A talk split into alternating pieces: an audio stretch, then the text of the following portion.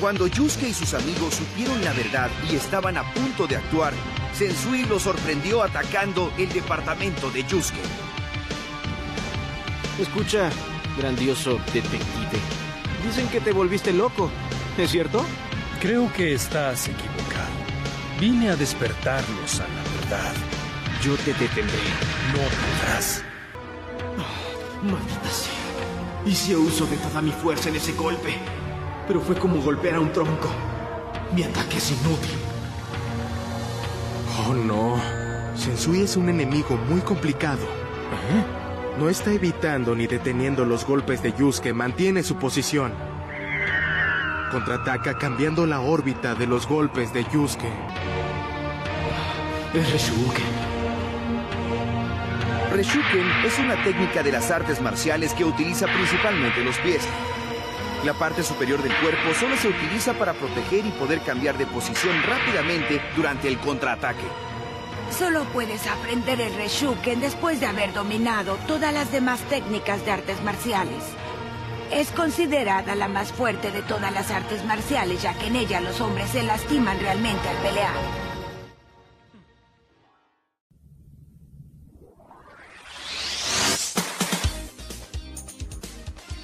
Esto es Lo Dibujito, un podcast de películas y series de animación.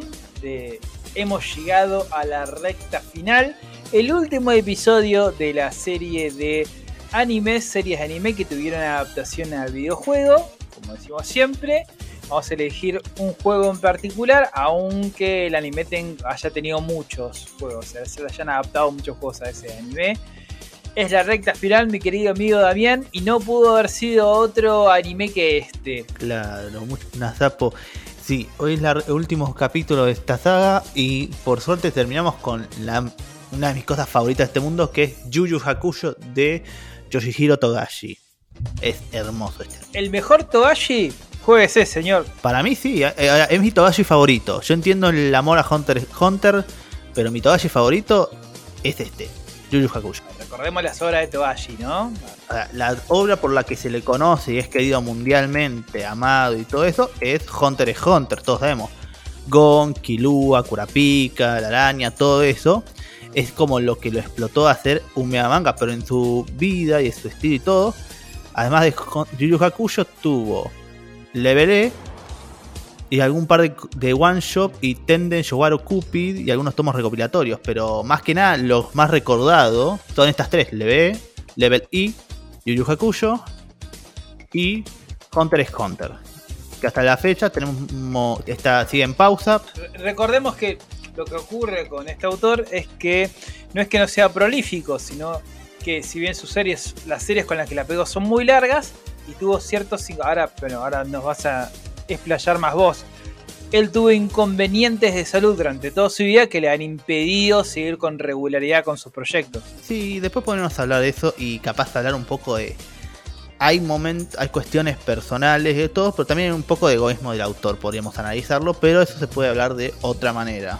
Vamos a hablar, como dijimos, Yu Yu Hakusho, manga escrito e ilustrado por Yoshihiro, Taga- Yoshihiro Togashi, que consta de 19 volúmenes recopilatorios o 15 Kansenban, si, que- si quieren verlo, y tuvo una duración de 4 años, entre 1990 y 1994. Para el que no conozca la historia, eh, se centra en Yusuke Urameshi, un pandillero que muere salvando a un niño de un accidente vehicular. Al ir al mundo de los muertos, concluyen que su hora de morir no había llegado aún, que esto que pasó fue un accidente. Por lo que al no poder entrar en- al cielo o al infierno, debe permanecer en la tierra con una condición de espíritu.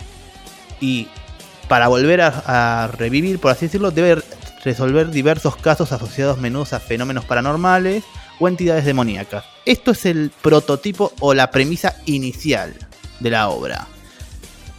Si, si lo tenemos de este, de este lado, es una olla medio escueta de los 90, con solo la premisa. Pero esto escala rápidamente, comenzando con.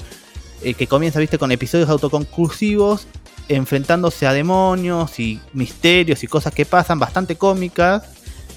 Pero cambia después de un, del torneo oscuro, donde la estructura y tono de la serie cambia dramáticamente, donde no solo la amenaza física aumenta, sino que hay una sofisticación en las temáticas que aborda. O sea, creo que vos viendo la serie vos te podés dar cuenta de eso más en los inicios, ¿no? Sí, primero tiene como un arco introductorio que va, él va a ir resolviendo tipo eh, X-Files o Supernatural.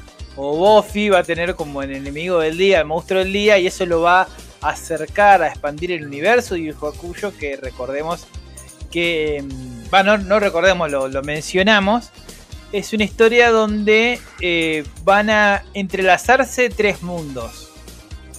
El Dingenkai, que es el mundo humano, cuando Yusuke abandona su cuerpo, va a conocer el Reikai, que es el mundo espiritual. Y este va, le va a marcar esa tensión que existe con el Makai, que es donde vienen los demonios. Y como decís vos, hay un arco introductorio donde él va a ir resolviendo estos casos que le va a dar el especie de, de gobernante o el que está a cargo del mundo espiritual del Reikai, que es Koedma, que está representando, es el hijo del Rey Enma. Recordemos que el Rey Enma va a aparecer en Dragon Ball, va a aparecer en muchos eh, animes porque es un elemento de la cultura japonesa. ¿Vos sabés un poco más de eso? Sí, como que el rey Emma es el demonio encargado en definir cuáles son los eh, a dónde se dirigen las almas. Es como el soberano del mundo espiritual que decide quién va al cielo y quién va al infierno. Y su mandato es ley. Una especie de San Pedro japonés. Es un animalada lo que estoy diciendo, pero se acerca a la idea. Ponele. Po- pongan, ponele, muy entre comillas. Ponele la cinta adhesiva y pega. Sí, y so- sobre la imagen de, de Yusuke, eh, en el podcast que tenés vos con, con Enrico, eh, le han dedicado un capítulo a los, a los Yankees. Porque recordamos que eh, cuando decimos delincuente, no hay que acercarnos a la idea del criminal común que podemos tener nosotros en Argentina o el delincuente. Es un tipo que con una 22 asalta una farmacia. Yusuke, en el, en el, tanto en el primer capítulo del anime como en el manga, hay unas chicas que comentan sobre sus actividades, una especie de la mítica que tiene él que se pelea todos los días, o su vida como yankee. Ahora, ¿qué es un yankee? Nos vas a explicar inmediatamente, Damián. Un yankee, es, como dice ahí, es un pandillero. Es lo más sencillo la traducción literal. Es pandillero, el cual no quiere decir que es un criminal. Pueden ser, es una el yankee es una cuestión más de actitud basada más en esta cosa, viste, de las películas de los 80, viste, eh, o 70, vos sabés más de cine, Rebelde sin causa, de James Dean. de, Rebe- de Gen D, Rebelde sin causa y todas esas películas en Japón, cuando llegaron a Japón, que era un momento de inestabilidad económica, resonaron mucho en la juventud, tipo un rebelde sin causa, un país sin futuro, donde todo está mal.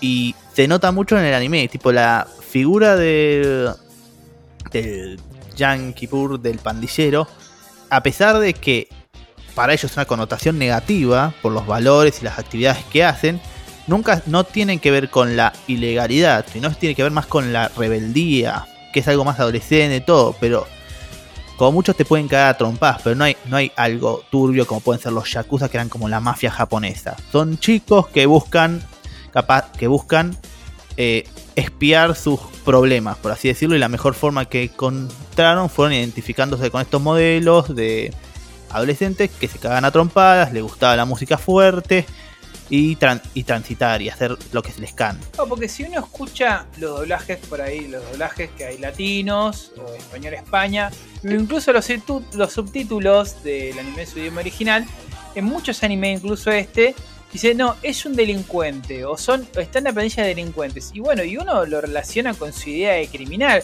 Y uno no- y a mí me pasa que no entiendo cómo delincuente que va al colegio, tiene un uniforme, pero va a clases, eh, no está en un aguantadero, va a la, a la casa, pero bueno, Yusuke toma, fuma, es maleducado, es, se, se- eh, se pelea todos los días, El rateo del colegio. sí, en el, se ratea, pero se ratea de uniforme con, una, con un maletincito. Entonces uno desde Argentina uno dice, bueno, delincuente, delincuente es otra cosa. Eh, viene, vendría de barrios más vulnerables. En fin, eh, vos sabés que en el doblaje en inglés, el doblaje de Estados Unidos que tiene Yu Yu Hakusho, se entiende muchísimo mejor porque ¿sabes el término que utilizan para llamarlo en vez de delincuente? ¿Cómo? Cocky Boy, niño problemático. Entonces se entiende mucho más, porque ahí uno, uno se empieza a imaginar los niños problema de, de los secundarios o los institutos que hacen todo lo que hace Yusuke. Fuma, toma, eh, se ratea, se pelea, se eh, junta tres pibes y le van a pegar a los del normal 1. Claro, pasa que también yo, eh, la terminología en eh, optan por, capaz nosotros en latino eligieron una terminología más específica porque en sí Yom Kippur significa literalmente pandillero y allá eligieron la interpretación de pandillero que es Japón porque el Yom Kippur técnicamente puede ser cualquier persona. Vos, Sapo, si eras tipo el payaso de la clase que hacías chistes, jodías en el aula y hacías jodas todo el tiempo, por así decirlo, vos eras un Yom Kippur también, y capaz nunca te cagaste trompadas con nada ni te escapaste del colegio. El outsider, el que rompe las normas. Exacto, exacto. Estar, ser diferente un poco es, es que es una de las grandes características de estos, de estas animes.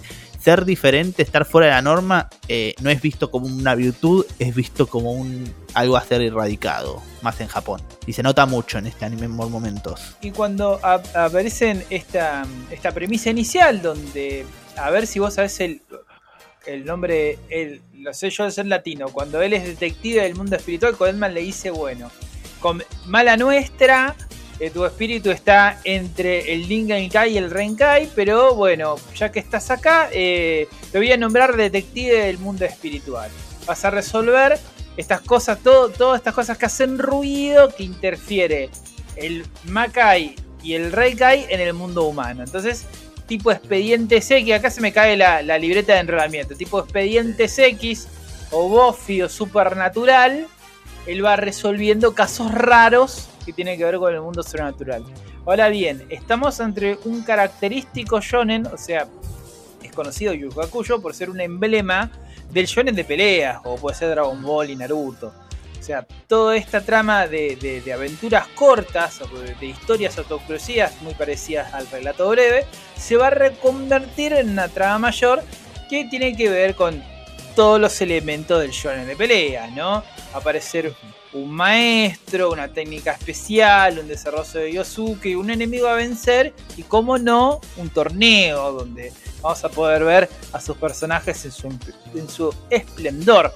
Y bueno, como para el eh, Hakusho tiene un montón de personajes y el universo se va abriendo cada vez más. Pero podemos hacer un recorrido sus, sus personajes principales. Ya hemos hablado de Yusuke.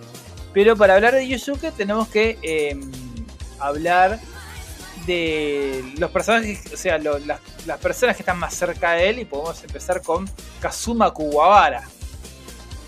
O sea, está bueno. Kuwabara lo- el, sería como otro pandillero, otro. El rival escolar de Yusuke, este compañero de escuela, quiere ganarle. Tipo, porque Yusuke, así por decirlo, es el más capo del barrio.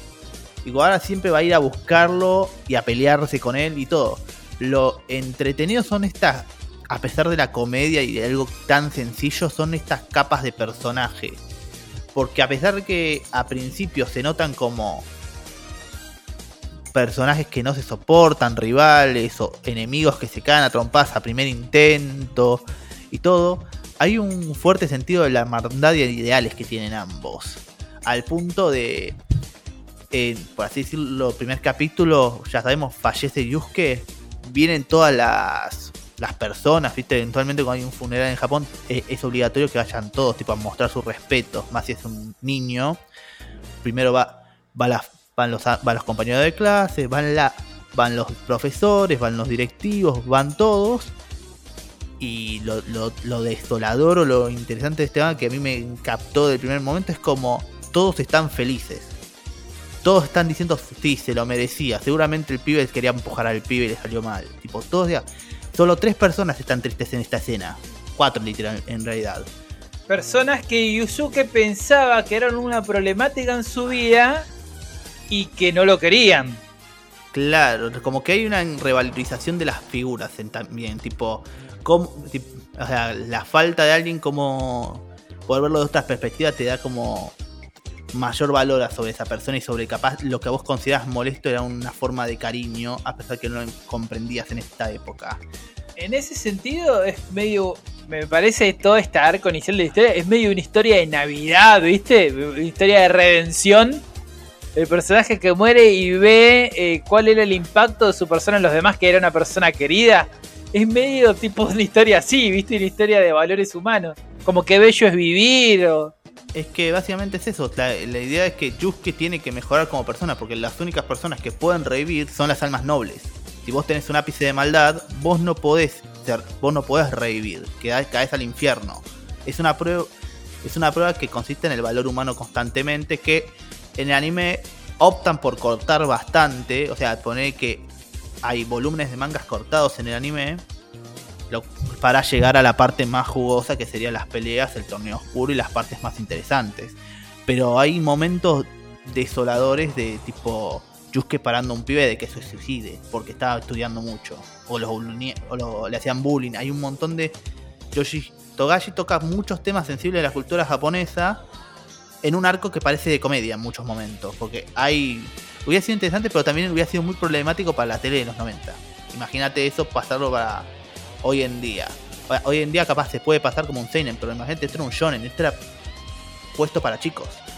Era muy difícil esto. Ya, ya, ya de por sí la- algunas premisas que toca medio de, de coté, de esquina, son, son medio heavies. Y lo, lo bueno de un personaje de Yusuke, como Yusuke, me hace pensar un personaje, pero son es de Seinen, ¿no? Un personaje como Kurono o, o, este, el de Punch Man Saitama. Que tienen esta cuestión de que tienen que encontrarse como héroes. Las capacidades para ejercer, para ejercer como, como, un personaje heroico las tiene, pero tienen que encontrar esa moral. Como dijiste vos, si bien estos personajes son presentados cómicamente como, como, como kanjis, no son amorales. O sea, se, se nota que en el fondo son buenas personas, solamente quieren que descubrirlo. Me decías de las tres personas que las únicas que se conmueven, que él las había visto como problemáticas en su vida o como gente que quería que a él le vaya mal, al todo lo contrario. Es el director de la escuela que llora porque digo, no, no te pude ayudar. Yo, yo quería yo quería hacer, yo quería ayudarte, llora en su tumba. Su madre alcohólica y el rival del otro colegio, Kubara. Y Hanako, que sería como la amiga de la infancia. Ah, bueno, pero Hanako medio que se notaba que la quería. Sí, pero era como esa cosa de molesto. Es re molesto, eh, además es esas cosas de que le sube la, la pollera, un degenerado. No, sí, de la época. Pero lo que tenía era, es- era eso también, era eso, viste, esa cosa de ese, eh, cómo juega ya el primer capítulo con la con las perspectivas de los personajes, tipo, desde- vemos los, los personajes como siempre, vemos, los vemos a partir de el protagonista. La mamá es no lo quiere, es una alcohólica, Kuwabara es un nabo que no puede hacer nada, y el director solamente quiere que vaya a la escuela porque quiere, quiere que estudie, no, me- no le interesa lo que hago. Y ver esa contraposición, ver como que la gente se interesaba de verdad por él y él no lo podía aceptar, es una cuestión muy fuerte en la historia. Y como decías vos, esta cuestión de la moral, que tiene todos los recursos para ser heroicos, ¿no lo es? De hecho, él tiene, los, él tiene una cuestión de su propia moralidad, por así decirlo. Él tiene su moral. Lo que pasa es que necesita alguien que pula o apunte a mejores caminos o recursos para usar esa, esa moral o esa fuerza que tiene. Porque para haciendo transiciones, vo- voy a adelantarme un, un montón, pero vamos a hacer, voy a suponer que todos ya vieron la serie. Pasamos de inicio de serie. Tenemos un Yusuke que su objetivo principal es quiero parar a las personas malas para que no hagan cosas malas. Que sí suena redundante, pero es el- así era el manga. Era hay un malo, lo quiero parar para que no haga cosas malas. Es normal. Pero a partir de un punto, el torneo oscuro, el cual es considerado eh, la base de todos los torneos de anime o gran parte de los torneos a nivel de hoy en, de hoy en día, cada villano que aparezca en la historia va a venir a representar una ideología distinta, por no decir opuesta a la de Yusuke. O sea, ya sea la naturaleza de la fuerza y cómo conseguirla, representado en Toguro, la esencia de las personas, eh, me estoy adelantando, pero ya va. La, es- la esencia de las personas y si de verdad vale la pena sacrificarse por un otro con Sensui. No siquiera la justicia de, las de las personas en sí. ¿Vale la pena salvar a una persona corrupta o a una persona? ¿Qué es la naturaleza humana? Eso se pregunta más por ahí. Y si la humanidad tiene valor sobre otras especies, se pregunta en el último arco con Yomi. O sea, son temas muy profundos, ideas muy crudas en ciertos puntos para las ideas y complejas de analizar, pero que nunca se va nunca pierde esta tonalidad que maneja desde el principio por el gran sentido humor que maneja y el entretenimiento que nos provee cada uno de los personajes. Tipo, cada personaje acá tiene un carisma entrañable. Como dijimos, Kuwabara, ti- Kuwabara después está Higei y Kurama son el grupo de cuatro que manejan toda esta batuta y son entrañables, básicamente. Sí, hay una, una combina. Él combina esos personajes para que sea entretenido y al mismo tiempo eh, teje esa tensión de los arcos donde se desarrolla toda una historia que es sumamente interesante y uno se mantiene con mucho hype, se la tiene muy inmerso en la historia. Como decía de los, de los temas jodidos, con Toguro también llega el tema del miedo a la muerte. Pocas veces lo he visto ilustrado en un villano de Shonen, la, la cuestión del miedo, el miedo a morir. Y bueno, y como decís vos, eh, Yosuke va a tener un conjunto de puntos de quiebre que lo van a acercar a una moral más heroica que la que él comienza y le va a dar una perspectiva mayor de su papel en el mundo. De hecho, eh, va a aparecer el mentor, el mentor de Yosuke, que le va a decir, ya no, es, ya no es tiempo, o sea, yo sé que te llega muy rápido, pero la vida es así. La vida no, no, no sé, a veces las cosas no se suceden prolongadamente, vienen de golpe. Ya no puedes ser un yankee, ya no puedes ser un problemático, un tipo que va y caga trompadas. Tenés que pensar tus acciones con responsabilidad. Aparece el, el- el maestro en forma de Genkai, una anciana preciosa, uno de los mejores maestros que vi eh, del anime, que lo guía y lentamente lo va a sacar de esa perspectiva, pero él va a seguir siempre, eh, Yusuke va a seguir siendo Yusuke en ese sentido, va siempre va a ir a pelear, siempre va a ser calentón, siempre va a tener algo que es parte del carisma del personaje. Pero si yo te puedo, te pongo una, te haría una pregunta, porque yo lo, busqué y me puse muy centrado a analizarlo esto. Eh, vos a primera vista, cuando ves Yu Yu Hakusho, vos sí, sí, peleas, cosas, eh, es difícil encontrarle algo como decirle, tiene, especial, tiene algo especial en comparación a, esos, a otros animes. O sea, a pesar que tienen actos parecidos a cualquier otro shonen, con grandes villanos, power-ups y torneos, siempre busca como este foco en los personajes y cómo se sienten. No sé si alguna vez lo interpretaste o lo encontraste así, porque a simple vista parece un, un shonen genérico, por así No me gusta decir shonen genérico, pero es como un shonen hecho y derecho con, con todos los estereotipos que estamos acostumbrados. Yo creo que la etiqueta de, de shonen genérico o de ver es un shonen como el resto es anacrónica porque estamos hablando de un anime que hizo escuela, que sirvió como influencia para modelos de, de shonen que le seguirán. Entonces, al ser el, molde inicial, es muy fácil decir, bueno, si yo lo que hago es eh, compararlo con los, con los nuevos, con Boku no Hero, con Demon Slayer, digo, ah, bueno, esto es genérico. Pero no hubiese, es como uno habla del rock, ¿viste? Eh, eh, no hay bandas nuevas sin los Rolling Stones. No hay shonen sin Yu Hakusho y en especial eh, Bleach. Pero sí, lo que pasa es que, como decís vos, acá tenemos algo inverso de los Slam Dunk. Se tocan los temas, pero se da un mayor interés a la trama shonen. Entonces, por ahí los diálogos no se vuelven tan profundos porque intentan desarrollar más la historia y menos los personajes. Los personajes se van desarrollando en la interacción con otros. Entonces ahí como uno dice pierde, tiene esa, a mí me pasa, no sé si es tu caso, eh, esa sensación de, bueno, se pudo haber desarrollado más. Se pudo haber... Yo- eh, sí. Eh, sí, yo entiendo lo que decís. En este caso yo siento todo lo contrario. Para mí es de- decir que es uno de los pilares, uno de los primeros, es disminuir el trabajo que hizo Togashi en relación al desarrollo de personajes, porque él te desarrolla a mitad de la trama. Vamos a agarrar, vamos a hacer rápido análisis de personaje. Yusuke como siempre, porque me parece que es el más sencillo, todos nos vamos a acordar de Yusuke. O sea, ¿qué es Yusuke? Yusuke es bruto, calentón y ama pelear. Son sus características. Pero ¿qué hay de fondo? Se ve un descuido de una familia rota con el abandono de un pibe de 14 años que la verdad eh, ha quedado de incapaz de en esos 14 años de soledad, por así decirlo, de manejar sus emociones, que en sí es parte que, que en sí en parte explica su personalidad agresiva y también funciona como una barrera entre él y su verdadero potencial. Estos power-ups, como decimos, por lo de la progresión de poder de Yusuke, está directamente relacionada con lo que es su desarrollo emocional. Lo cual es muy común en este tipo de historias, ¿viste? No, porque el poder de la amistad y todo. Pero nadie logra hacerlo con tanta elegancia y naturalidad como lo que hizo Togashi. O sea, vos para que, o sea, para que Yusuke pueda ganar a un villano, realmente tiene que taclear lo más importante que son sus problemas emocionales y sus problemas en la vida. Por eso es decir que capaz, eh, yo digo que a simple vista, si vos lo ves así nomás, te podés perder esta cosa. Pero hay, hay Togashi en ese sentido tiene esas cuestiones narrativas que sutilmente logra englobar tanto peleas como drama personal en una combinación perfecta para mí.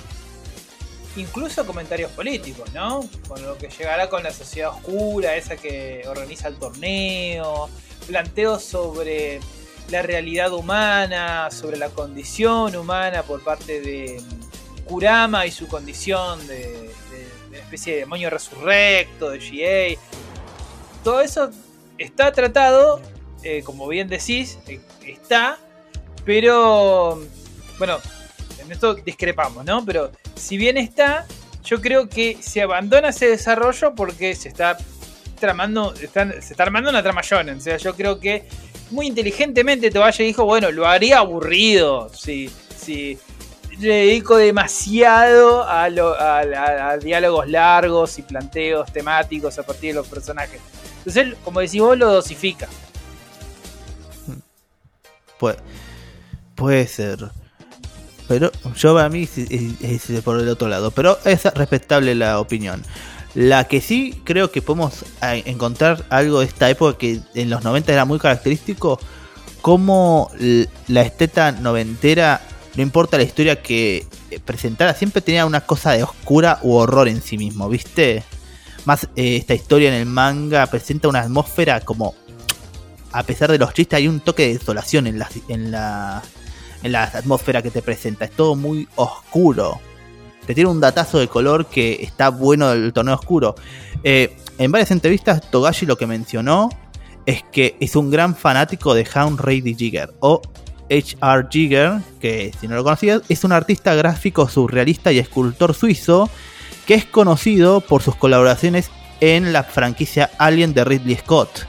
Viste todos los escenarios, las naves, todas estas atmósferas. Es todo, eh, es todo, fan, es todo creado por este señor. Y se nota mucho las influencias en no solo los diseños de ciertos personajes, viste, medio escalofriantes y monstruosos, que pasa de la primera parte de una caricatura algo más asqueroso por ciertos momentos, sino la agricultura, la arquitectura de ciertos arcos. O sea, se, se, renota más en el segundo estadio del torneo oscuro, es todo es un edificio crístico oscuro que se notan como un cambio en el tono en el que quiere ir la obra sobre Giger, yo te por ahí te, te estoy tirando un datazo.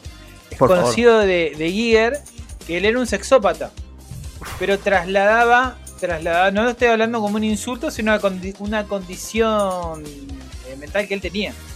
Uh -huh. Y tras, lo trasladó al mundo del arte. Por eso nosotros podemos ver en, en los diseños de Alien eh, figuras fálicas, eh, genitales y demás en, en sus criaturas. ¿Vos estás familiarizado con la saga de Alien? Ah, vi las primeras. Pero sí bueno, se nota si, un poco si esa vos ves la araña, la conformación de la araña tiene una forma vaginal. La propia criatura del alien es una forma fálica y hay un desprendimiento de esa, la boquita del alien. Hay una cuestión de la erección ahí. Bueno, Gier tenía también, no es para desmerecerlo, era un artista extraordinario, ¿no? Pero esta cuestión de eh, horror del cuerpo o body horror, como vos decís, se traslada a todos los monstruos de, de Yu incluso como decís vos, la, la, conformación del Makai y estas cosas que incluso la naturaleza a veces se descrita como órganos vivos. Dios, qué turbio, la por Dios. No, no tenías data, está buenísima. Sí, pero... sí, era sexópata. Y, sí, sí. Pero es muy pero ayuda un montón a lo que es esta cosa de ambiente, generar porque como es, son esas series, viste, como en, antes no había tan cortado lo que era una demografía o los temas que podías tocar. Si decís, viste, podías sentar en un anime que arrancaba como medio cómico, se volvía shonen y después se ponía algo turbio, pero siempre como que intentaba, mantenía, podía jugar con todas las herramientas que tenía a su disposición. Se nota mucho en el manga que Togashi, en el anime también se, tiene una gran animación y juega mucho con este esto que hacía Togashi, que es como Togashi cada tanto tenía diferentes estilos artísticos, tipo era considerado uno de los mejores artistas del momento porque podía dibujar comedia, drama, peleas y manga yojo. Tenía como un sinfín de herramientas que las explotaba bastante, pero eh, no, pero no, eh, pero esto también se ve mucho en el anime que tienen el estudio Pierrot, a pesar que no parezca y algunas cuestiones digan no, es medio escueto algunas animaciones, eh, añade muchas escenas, tipo para generar dramatismo, y, además juega mucho con lo que es estas percepciones, se da mucho a la improvisación y al juego de cómo animar cosas tan simples como un personaje parándose. Hay un juego constante es, creo que son esas cuestiones los que hace a la serie particular. O sea, como siempre, nunca buscaban el camino fácil, por momentos parecieran hay secuencias que, están dibujadas específicamente por personas elegidas porque se destacan en tal estilo o tal rasgo de pelea o tal desarrollo que parece que estamos viendo tres mangas, tres animes distintos en el mismo capítulo. Vamos con las cuestiones de tono, ¿no? Las cuestiones de, tono. A veces esta atmósfera oscura, como decís vos, se lo come todo. Y otras veces está más, eh, más dosificada. Y va más para el lado de la construcción de, los personajes shonen y esa grandilocuencia del sistema de poderes. Para dar una idea, casi sin dar spoilers, es algo que sucede, pero no les voy a decir cuándo. Hay un personaje que irradia su poder, solamente está irradiando su energía. Que acá eh, la energía es el Reiki y el Shoki es la energía de los demonios. Entonces, cuando irradia el Shoki, todos los, incluiría a los humanos, ¿no? Todos los espíritus que están viendo, los monstruos que están, los demonios del Makai que están viendo y son de una categoría más baja, se desintegran. A ese punto llega la imaginación de Togashi para demostrarte las habilidades, poderes y elevar la grandilocuencia cada vez al máximo. También tiene algo muy ochentoso que es la idea de la transformación que si bien lo vimos en Dragon Ball con la fase de Freezer y es algo que se va a repetir muchísimo, aquí está muy inteligente mostrado la idea de la transformación. Y sobre este segundo, mm, sobre los personajes, a mí me parece que es, es una serie que tal vez fue una cuestión editorial. Ahora, analizándola de fondo, es una serie súper entretenida que me parece que ese cambio entre los capítulos autoconclusivos y la trama shonen, donde él va a tener que entrenar con un maestro, se va a tener que eh, enfrentar a ciertos rivales que van a tener su psychic, ocurre como muy rápido, ¿no? Eso es algo que puedan poder advertir a algunos, no le resta valor a la obra, pero decimos, Kuara pasa de ser un humano normal a de repente tener habilidad para ver los demonios, porque los demonios en nuestro plano algunos son invisibles de repente el tipo tiene habilidades que te dicen que heredó de la familia. Encima está buenísima esa escena porque no sé si la toalla lo hizo a propósito. Porque está Yuzuki y Botan, que Botan es una especie, acá es un Shinigami, vendría a ser como una especie de parca. Una especie de nexo entre la gente que se muere y eh, los tres universos del mundo espiritual, el Maka, el Reikai, el Maka y el Reikai, eh, los dos, los dos universos dice, ah, ¿podés ver eh, demonios? Sí, le dice el tipo. Y ahí quedó. Y finalmente nos incorporan el, elemento este de los superpoderes de una. Porque en un capítulo de una, tanto en el manga o en el anime, está como ahora haciendo fila para ser tomado como discípulo de Genkai. Entonces Yusuke le pregunta, ¿y qué es esto? No, no, Genkai, la más poderosa del mundo. Y ahí te incorporan que existen humanos con habilidades especiales en el mundo de Uchiyo de una.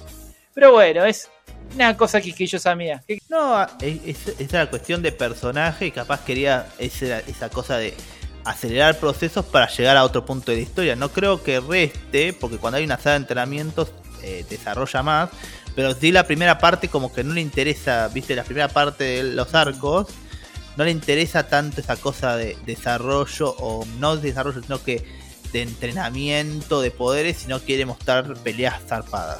Que está bien, es una decisión del autor eso. Sí, es una decisión, no, no es ni incoherente ni inverosímil. Todo lo que, todo lo que, aunque a veces te deja como, ¿cuándo pasó esto? Es, es la realidad. Decís, no, y, o sea, la excusa siempre es como, cuando entró con Genkai, pero yo no vi cómo entrenó, pero entrenó, haceme caso. Sí, eso es lo que digo yo. Eso es lo que digo yo, pero bueno, vamos de vuelta con lo que vos decís. Es una decisión, no un error. Es una decisión. Y bueno, después es muy bueno porque, bueno, hay un arco inicial que termina, como bien dijiste vos, en el torneo oscuro. Después cuando quieren que... Bueno, podría decirse que la historia de Yu Hakusho tiene tres arcos. El arco del, del detective espiritual, que es este autoconclusivo. El del torneo y después todo el arco de Sensui, ¿no? Podría decirse. Yo diría, yo diría cuatro, porque después de Sensui, o sea, tenés el arco de... Ah, claro, Sensui. el de los rayos del infierno. Y el de los rayos del infierno, que es el final, que sería la conclusión del manga. Ese no me gustó. El de Sensui me pareció eh, eh, excelso. Y en el de Sensui van a aparecer elementos originales que yo voy a ver plasmados en Hunter x Hunter en algunas cuestiones. Esta, esta cuestión, sí, cuando arranca el segundo arco, los personajes están como un power up todos super poderosos y se enfrentan a un desafío que nada tiene que ver con el poder. O sea, el poder no les va a solucionar, el que sean super poderosos no le va, no va a hacer que resuelvan la problemática. Tiene que ir por otro lado. Y eso lo tomo mucho de, de, de al- de algunos arcos de, de Hunter by Hunter que quieren que resolver algunas situaciones con inteligencia. Y como era, era para mí es una jugada inteligente porque es como salir de, viste esta cosa de vos te estás en un laberinto, tipo dice la pelea más, el torneo de, el torneo y la pelea más épica de todos. ¿Cómo, cómo supero esto? Y la premisa es el laberinto salimos de arriba, no lo salimos rompiéndolo, lo salimos subiendo por las paredes. Y es lo que creo que hizo Togashi en esa situación. Grande Borges eh, inter- eh, en este último capítulo. Grande, grande referencia a Borges. Sí, eh, es, lo que hace y después vuelve como a establecer una premisa, pero a mí me gusta como en el, en el- en el segundo arco, no tanto como pasaba al final del primero, descansa mucho en su antagonista, descansa mucho en el planteo filosófico que establece el antagonista y eso lo hace muy interesante. No es que Yusuke pasa en segundo plano, sino que va generando un conjunto de interrogantes en todos los personajes. Hay una gran charla en, diálogo en, este arco de Sensui que tiene Kurama con Yusuke sobre el archivo negro. Aparece, un objeto mágico que eh, contiene toda la maldad del ser humano a través de la historia. Y si lo ves, claramente puede provocarte demencia. Eh, entonces Yusuke le dice a Kurama, o sea, el villano de esa temporada ve ese archivo y eso hace que cambie su manera de ver acerca el destino último que debería tener la humanidad. Entonces Yusuke le dice, bueno, al final eh, Sensui tiene razón. Sensui tiene razón, le dice Yusuke. Por eso me gusta que es un Yusuke que tiene un montón de dudas. ¿Te acordás cómo se resuelve ese diálogo con Kurama? O sea, el diablo no me lo acuerdo, pero me acuerdo que ahí está siempre esa dualidad con el arco de Sensui, porque también, eh, como si podemos usar la frase que usaste para definir a Rukawa, Sensui era el Golden Boy de del detective espiritual, del mundo espiritual. O sea, era el más fuerte, era el más apto, era el más inteligente, era el mejor de todos nosotros.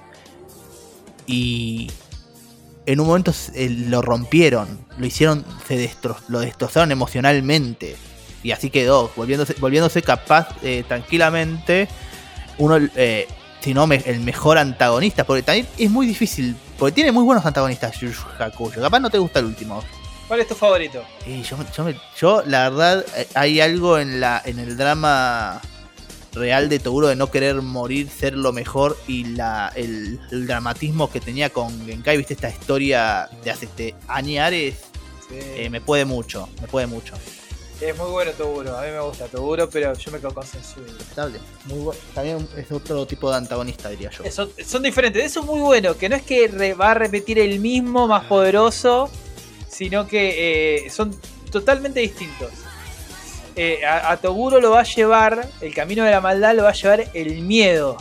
¿Viste ese el, intercambio de Den con Genkai? Que le dice, vos pudiste haber elegido ser joven para siempre y preferiste ser una vieja que se va a morir como un fulano. Y en Kai le, le dice, y tu miedo te llevó a morirte, vos te moriste. O sea, el muchacho ese que yo conocí se murió al momento que perdió su alma.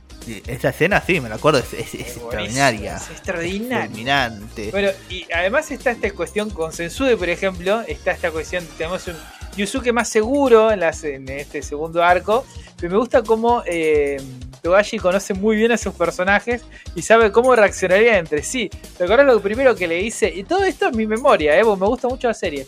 Lo que le dice Yusuke a Sensude la primera vez que lo ves, ¿Qué? ¿Cómo estás, viejo? Me dijeron que te volviste loco. Entonces Sensude le dice, yo no me volví loco, yo abrí los ojos. Es, eh, es maravilloso. eh, y bueno, lo que le dice Kurama cuando Yusuke duda, dice, bueno, al final Sensude tiene razón, la humanidad es horrible, mirá. Y dice- entonces Kurama le dice, no, mirá, el bien y el mal es común a todas las personas con conciencia, a todas las personas que pueden tener una identidad moral. Todo depende de a qué arista vas a ver. Sensue eligió ver un solo costado. Es maravilloso. Es maravilloso lo que le dice. Sensue, en vez de ver los dos, eligió ver uno solo. Y ahí está su problema. Encima se lo dice re bien, re superado Kurama. Le dice, no, yo soy... Cálmate, creo que le toca el hombro. No me quiero arriesgar mucho. No, pero porque pero, pero porque Kurama en el cumple el rol de ser la certeza del grupo. Es el no querer, o sea, todos tienen un bastión moral, pero el- la moral en el grupo siempre va a ser Kurama. Si Kurama dice que esto está, si hay algo que está pasando, eh, básicamente, o ve algo que está mal, siempre va a ser el primero en darse cuenta y hacérselo sonar a los protagonistas, al, al resto del grupo, por así decirlo. Así que como rol es perfecto, porque también siendo este espíritu de hace 2000 años, él ya, entiende todo, ya, ya superó, ya superó el, está en otro plano de realidad, ya superó esa etapa de- que tuvo Sí, eso iba a decir yo. Eso iba, eso iba a decir que es un espíritu viejísimo. Es un espíritu de zorro viejísimo que encima elige la humanidad, elige la mortalidad. Elige vivir como un ser humano. Eso habla de los estadios de evolución en su sabiduría que ha tenido por mucho tiempo. Pero, pero bueno, hablamos en. sí, hablamos del torneo oscuro. Ahora creo que vamos a hacer un toque de una nota más triste. Porque vamos a hablar del arco final de Yu Yu Hakusho, si no te molesta. Sí, Que es como para penas de muchos, cortado de golpe. Literalmente, el, no hay, el arco final se corta. La historia termina con una. Sí, sí, la historia termina drásticamente con una narración de, los eventos, dando la sensación que faltaría como la última parte del arco. O sea, dando la sensación que es algo incompleto. Sí, te dice cómo terminó todo y cómo son todos ahora, pero no se siente una cuestión satisfactoria, por así decirlo. Es- es increíble, es como dice Damián. Hay un torneo, hay un tercer torneo que se va a llevar en el Makai y va se van a revelar ciertos detalles sobre los orígenes de Yosuke, su relación que tiene con su pasado. Y de repente se to- eh, Yosuke va, va a amanecer en un hospital, van a ir los amigos a verlo, y él va a contar lo que sucedió. Dice, ¿y quién ganó el torneo? No, lo ganó Mengano. ¿Y qué decidió? Y decidió que haya una armonía entre los demonios, el Reikai y el Lingenkai. O sea, un dios un ex machina de golpe. O sea, pasó todo esto y se resolvió todo. Eh, final feliz, le dice a los amigos. Ah, qué bueno. Y así termina. Y así termina. No es tan malo, pero como, como bien dijiste, Damián, a cualquier espectador le hace ruido que no lo hayan desarrollado. Pero hubo factores exteriores. Ah, sí, eso, eso tiene un gran peso porque hablamos al pocos días después de la publicación de este último capítulo. Eh, Togashi publicó una carta en la entrevista, eh, en la revista titulada Terminando la serialización de Yu Yu Hakusho, viendo un fracaso. O sea, literalmente, él, lo, él considera que su trabajo, este manga, fue un fracaso para él. Y, si me permiten las palabras, en este Togashi nos hablaba de esta presión que sentía de crear manga. Ponía todas sus inseguridades como autor pensando en como que no estaba a la altura de los otros. Esto lo llevó a trabajar los días obsesivamente, durmiendo 4 horas aproximadamente, para alcanzar esa perfección que buscaba, causándole un cansancio físico como psicológico que se denotaba en la obra, por lo cual decidió terminarla abruptamente debido a esta desilusión que sintió. Lo que podemos ver acá es esta dolor y frustración de un autor a la hora de crear un manga semanal, pero también ver una de las cuestiones que hizo tan grande a Yu Yu Hakusho, creo yo.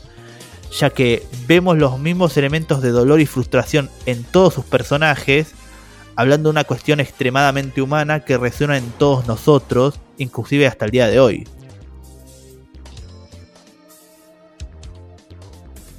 Ahí te terminó. Eh, que querés aportar algo más. Para no terminar en un tono tan amargo, eh, quisiéramos recordar el logro de Yu Hakusho, que es cuántos tomos han vendido. En la actualidad, o al menos en la última medición que hubo, que tengo en cuenta, Yu Hakusho vendió un total de 52 millones de tomos, siendo el puesto número 4 de los mangas más vendidos del planeta. Y vos me vas a decir, puesto 52, 52 millones de tomos, no sé, Naruto tiene más, One Piece tiene más, Bleach tiene más. Está bien, es verdad. Pero volvamos para atrás. Vos considerás que son un total de 19 volúmenes. O sea, y en términos en, lo- en los años 90, es una locura. Es uno de los mangas más vendidos por volúmenes de la historia. Tipo, nadie llega a la cantidad de volúmenes que vendió Yu Yu Hakusho. Literalmente, cada volumen de Yu Yu Hakusho vale más que un arco de. No, no todo un arco de JoJo, pero varios volúmenes de JoJo, por tirarte un nombre. Y es anecdótico que una obra tan fundamental, inesquivable y absolutamente recomendable como es Yu Yu Hakusho haya sido considerada un fracaso para su autor, ¿no? Y aquí desde allá digo que es imperdible. O sea, yo no creo que eh, haya envejecido mal con el tiempo.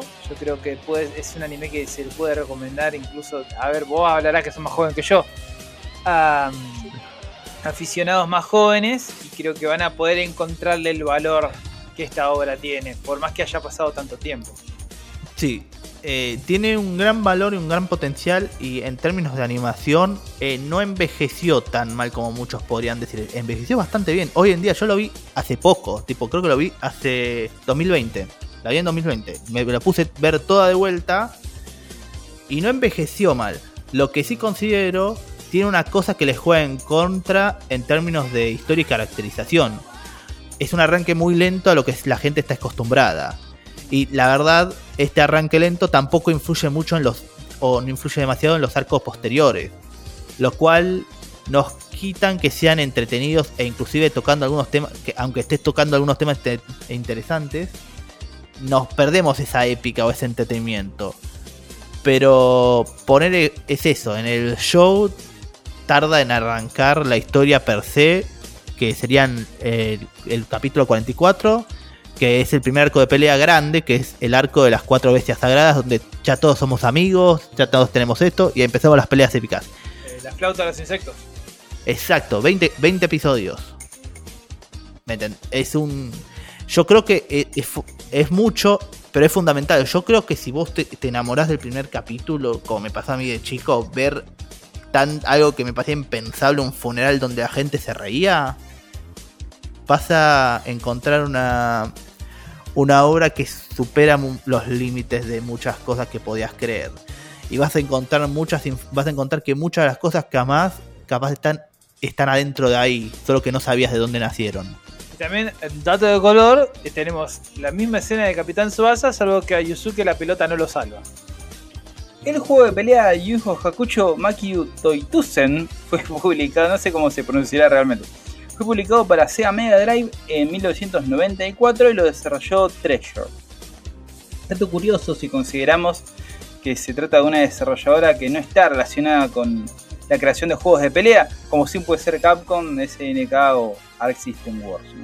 Este juego de Yu Yu Hakusho es ampliamente considerado como uno de los mejores juegos de lucha de la generación de 16 bits y justamente se publicó entre la era dorada o furor de los juegos de pelea para las consolas domésticas de los 90. Furor que fue impulsado por el éxito de Street Fighter 2 en 1991.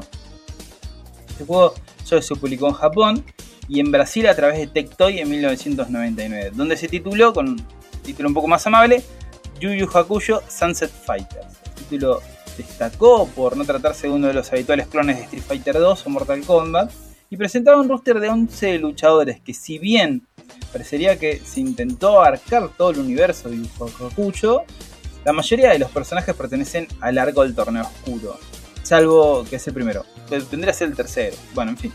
Salvo Itsuki y Shinobu Sensui, que son los antagonistas de la saga del capítulo negro. El juego también tenía un estilo o mecánica muy original respecto a otros títulos de la época, eh, porque se trataba de escenarios con dos planos como pasaba con Fatal Fury. No era habitual, estaba en algunos. Los de SNK también pasaba, Samurai Shodown no pasaba, pero bueno, en Fatal Fury pasaba.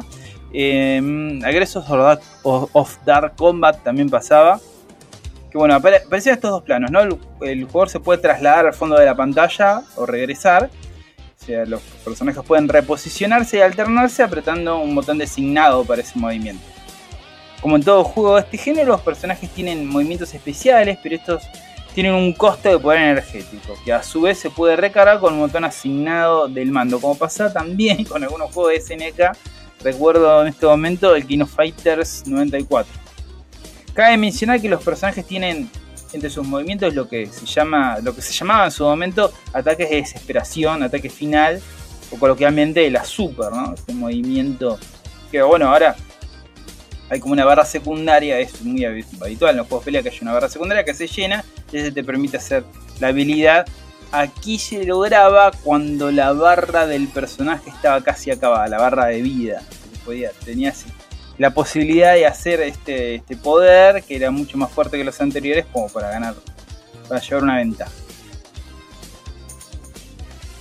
Quizás lo más distintivo de los juegos eh, eh, fue en su momento la posibilidad de contar con una modalidad que le permitía hasta cuatro jugadores simultáneos jugar, ¿no? Lástima que para. Bueno. El mundo analógico, ¿no? Se necesitaban cuatro controles y un multipad. Y cuatro personas que juegan con vos estén en el mismo lugar. El multipad, bueno, un adaptador para que vos puedas eh, conectar los, los Bueno, como se podía esperar de Treasure, en términos técnicos, el juego es impresionante. ¿no? Exprimida por completo el hardware de, la Mega Drive, pero los sprites son un poquito más pequeños de lo habitual, o sea, lo que se habitúan juegos de lucha. Pero resulta una buena decisión, como pasó con el Samurai Showdown de, de Super Nintendo, a mí me gusta, que reducía el tamaño de los sprites los juegos ganan su fluidez y el diseño de los personajes y bueno, las animaciones que se logran por sacrificar el tamaño, ¿no? Y es un juego de lucha que ha envejecido decentemente y además está, como lo dicho, ¿no? Eh, eficazmente equilibrado. Siendo en conjunto una experiencia muy divertida hasta el día de hoy. Si bien, bueno, lo de, lo de siempre, ¿no? Está la barrera del idioma, está en japonés, pero si se busca lo suficiente, ahí dando vueltas un parche de traducción en inglés. Y con esto nos trasladamos inmediatamente a nuestra última sección de recomendaciones de lectura. No estoy llorando. Hay algo que se llama lectura. Y lo maravilloso de los libros es que les permiten escoger toda clase de aventuras. Todo lo encontrarás en los libros. Los hay en la escuela, en la biblioteca más cercana y apuesto que en tu propia casa hay libros estupendos que están esperando que los leas.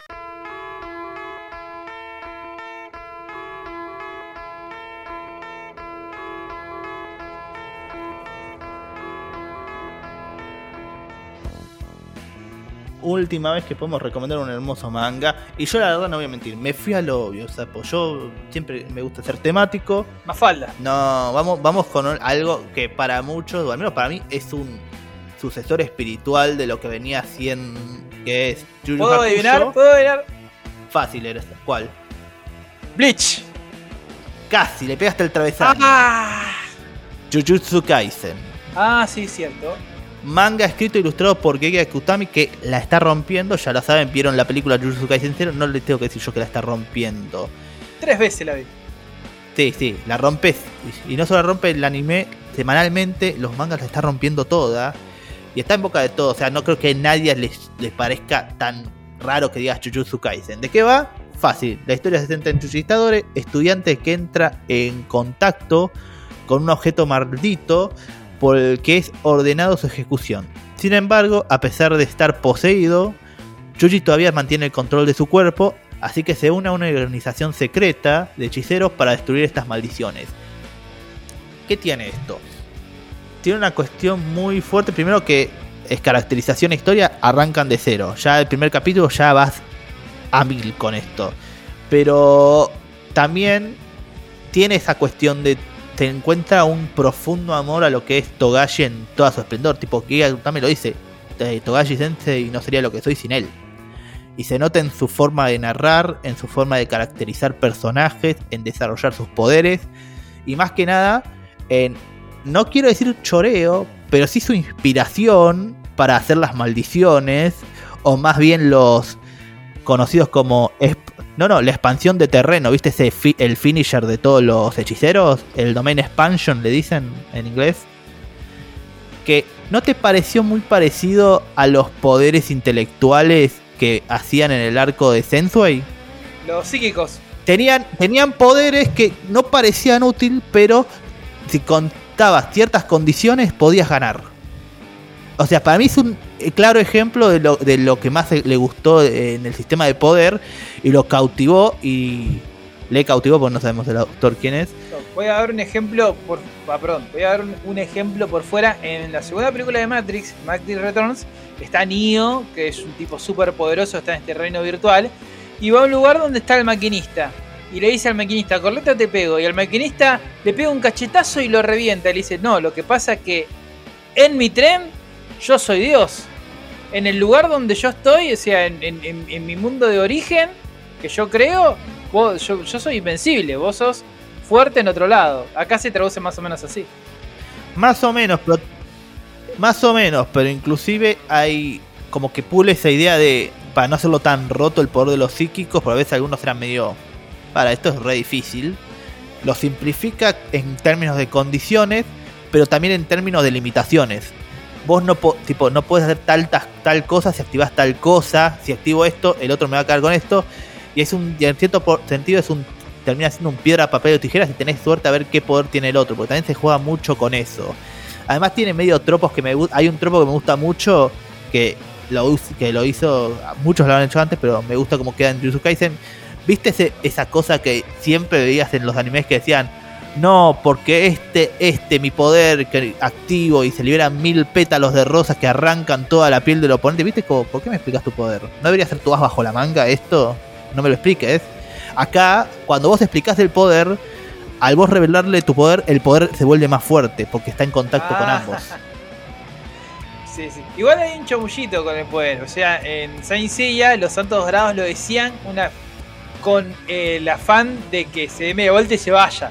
O sea, si yo, o sea, en la casa de Scorpio decía, si yo te, te, tiro esto, te vas a morir, así que tenés tu momento para retirarte. Bueno, pero en otros era, parecían que era solo para como exposición o para era exposición, eh, Claramente que es exposición para que vos como lector, espectador, sepas qué hace el poder. Claro, pero que yo te diga, este mi poder es tal y funciona ta, ta, ta, y así que consiga un power up para ganar, me parece muy interesante como concepto es una manera muy elegante para, para hacer exposición. Muy elegante. Este en este, momento no recuerdo el, manga o el anime, pero yo recuerdo un, manga que viste que en el shonen vamos de vuelta a explicar los poderes. ¿Por qué gritan el nombre? ¿Por qué gritan el nombre del poder? Pueden, pueden hacerlo sin gritar. Pero en un manga que yo no recuerdo, estaba la explicación de que para activar el poder se activa por el habla. Entonces, Querés que decir el nombre de la habilidad porque si no, no se activa.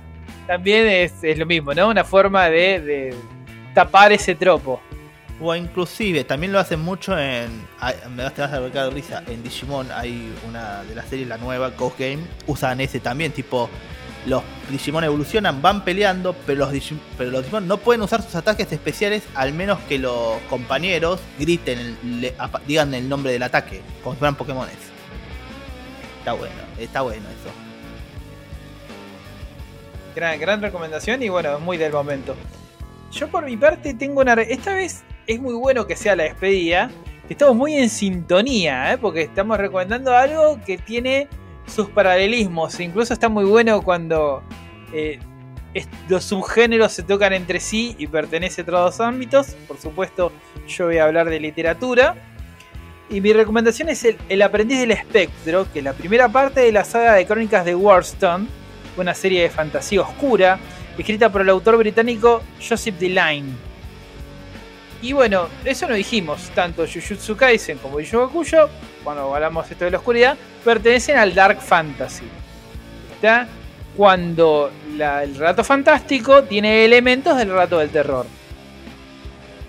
Y em, el aprendiz del espectro se, se, se desarrolla en un mundo de fantasía y espadas, este mundo cuasi medieval, donde seguimos a Tom Ward, que es el séptimo hijo de un séptimo hijo. Entonces, cuando existe alguien de estas características, es buscado por los spooks, por los espectros. ¿Qué son los espectros? Son guerreros sobrenaturales que luchan contra el mal. Son eh, seres humanos que por ser esta coincidencia cósmica de ser el séptimo hijo del séptimo hijo, le dan habilidades por fuera de los seres humanos. Tienen 100 veces la fuerza de un hombre común y cultivan una especie de magia relacionada con el uso de la plata para enfrentarse a todos aquellos sirvientes o criaturas relacionadas con The Dark, lo, oscuro, que son los fantasmas, las brujas, los bogarts, que son seres indestructibles, son gigantes eh, indestructibles los bogarts. Y bueno, eh, Tom es eh, adoptado por Gregory, o sea, Gregory, un spook, le ofrecen monedas de oro a la familia de Tom que están en la más, en la más profunda pobreza y lo compra. Lo compra para que sea su aprendiz. Y durante el aprendiz del espectro seguimos el proceso de Tom que avanza por ser un spook y se va mejorando. Es un mejoramiento del conocimiento del mundo porque es un chico que vivió en una cabaña alejada de- de- del mundo exterior y ahora se está enfrentando a monstruos, está relacionándose con personas, es un, es un coming age, un crecimiento de él como persona y al mismo tiempo es un crecimiento en sus habilidades como guerrero sobrenatural, como spook, como un espectro. Y bueno, uno de los grandes hallazgos es un cuasi spoiler, pero lo que Gregory se da cuenta es que Tom llega a vencer un Bogart, una criatura invencible. Entonces, eh, Gregory dice, lograste hacer lo imposible.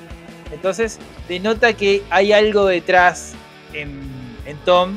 No solamente es el séptimo hijo del séptimo hijo como muchos miembros de la orden, sino que le depara un destino mayor. El aprendiz del espectro es la primera parte de las crónicas de Warston. Si bien las crónicas de Warston son un montón de libros, pues son empiezas y terminas. La historia se la querés seguir y lamentablemente creo que solo la primera se consigue en español, la segunda se consigue en inglés y bueno, yo no soy tan ávido para buscar, creo que si buscan por ahí lo van a encontrar. No, eh, solamente está editado en versión física la primera parte, El aprendiz del espectro, muy recomendable. Hubo una adaptación cinematográfica muy mala que se llama El séptimo hijo, para nada recomendable. Eh, lean el libro.